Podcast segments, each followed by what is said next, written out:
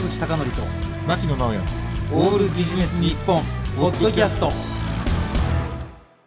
坂口孝則と牧野直哉のオールビジネス日本。今日のテーマははい。仕事とトラブルうん。です。これねもうねまあ仕事している以上はトラブルは避けられないわけですがあのちなみにこれ収録してるのは6月なんですけれどこれね僕ね毎年6月になると思い出す話がありましてね。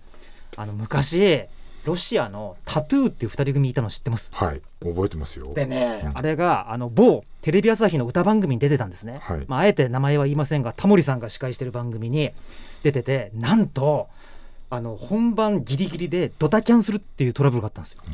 でねこれはねもうもう若い頃俺が見ててこれすごいなと思って。なんかでねミッシェルガン・エレファントが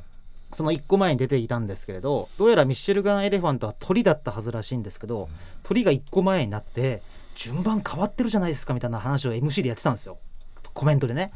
うわーこれ若い俺にも絶対これタトゥーがドタキャンしてるんだと分かったんですね。うわこれどうなるんだろうなと思ったらまさかのミッシェルガン・エレファントが歌い終わって CM 開けたらタモリさんが「まあどうしようもないからミッシェルガン・エレファントにもう一曲やってもらいましょう」って言ってもう一曲やったんですよ。これもう度肝抜かれてで何のリハもやってないんですよ、うん。ミッシェルガン・エレファントが。最高の演あの演奏だったんですよ。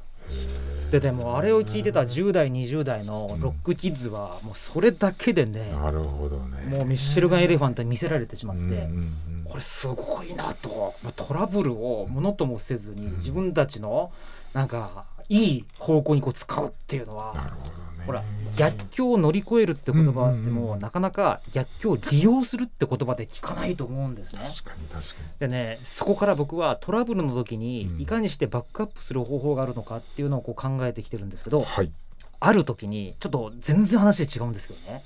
あのある住宅メーカーこれ長野県にある住宅メーカーなんですけどあの新聞に折り込みチラシを入れるたびにかなりこうちょっとね放送では言えないギリギリの、あのー言葉を使っていたもんですからかなりのこう反応があったんですよ。で長野県の工務店としては相当なこう地位に上り詰めたある工務店があったんですがある時に、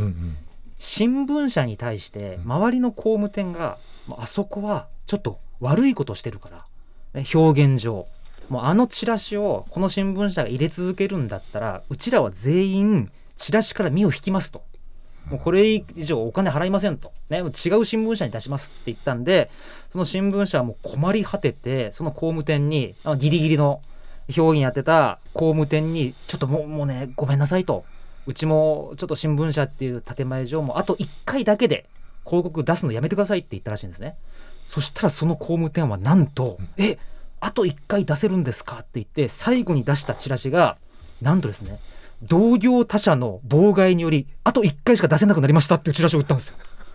これがまた大ヒットして。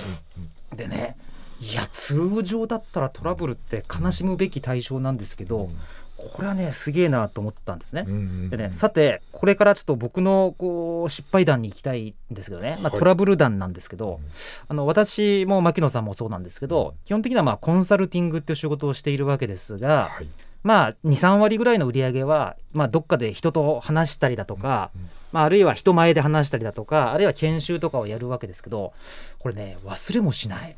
ある霞が関の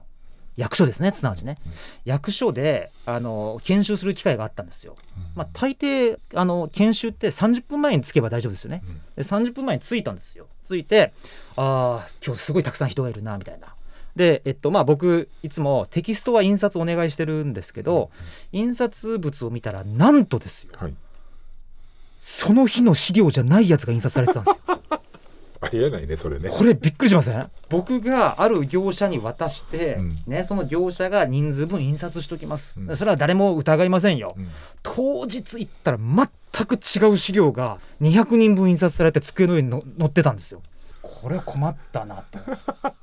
困ったなと。今日話す内容全然違うじゃんと思いながらも、あのね僕ねなんとかうん。さもその資料が本番の資料であるかのようにうん。話し抜きましたもんね、すごいね。うん、話し抜きましたよ。っていうか、ん。じゃあそのテーマっていうのは、うん。その類似性というかやっぱ被るところはあったの？なかったです。えじゃあそれがすごいね。なかったけどまずこれを知ることが第一歩だっていうことになって、これはもうなんとかやりきるしかないと思ってやりましたけど、うん。もうその業者からはねめちゃくちゃ感謝されましたね。なるほどね。めちゃくちゃもうこんなに印刷完全に間違ってたのに何の表情一つ変えず説明してましたからちゃんと。まあ、とはいえ私に本当に取り返しのつかないトラブルもありまして、はい、まあ、例えば会社の社員さんを集めて講演したりするときにうん「こんにちは」とか「おはようございます」とか「皆さんご安全に」とか言ってその次に例えばこれ FM 世田谷なんで「FM 世田谷の皆さんこんにちは」とか言うじゃないですか。はいはい、ね。300人ぐらい聞いてた時かな、うん。堂々とその会社の名前間違えたんですよ。その翌日に講演する会社の頭しかなくて、ああなんか分かる気がするな、それ、ね、である S 社だったんですけど、うん。僕は経営者の名前言ってしまったんですね。なるほど、でねさらに最悪なのが、うん、その S 社と K 社はライバル会社なんですよ。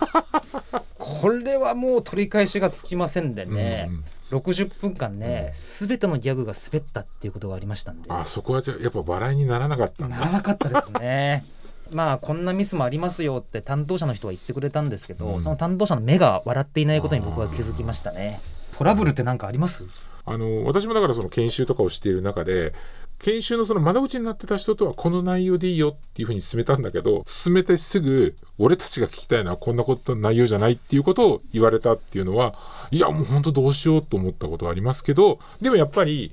元々の資料にちょっとやっぱりこう話を足したりとかっていうんでやっぱなんとか乗り切ったっていうことありますよね。いかにぶった切るかって重要ですよね。それの失敗をね、うん、スーパーマンっていうアメコミがあるじゃないですか。はいはいはい。スーパーマンのアメコミでうん。脚本家がある時クビになろうとしてたんですって、うん。だもうつまんないからって言って、うん。その脚本家は一番最後の話で何書いたかというと、はい。その次に誰が書いても絶対スーパーマンが救いようがないような絶望的な状況において次の人に渡したらしいんです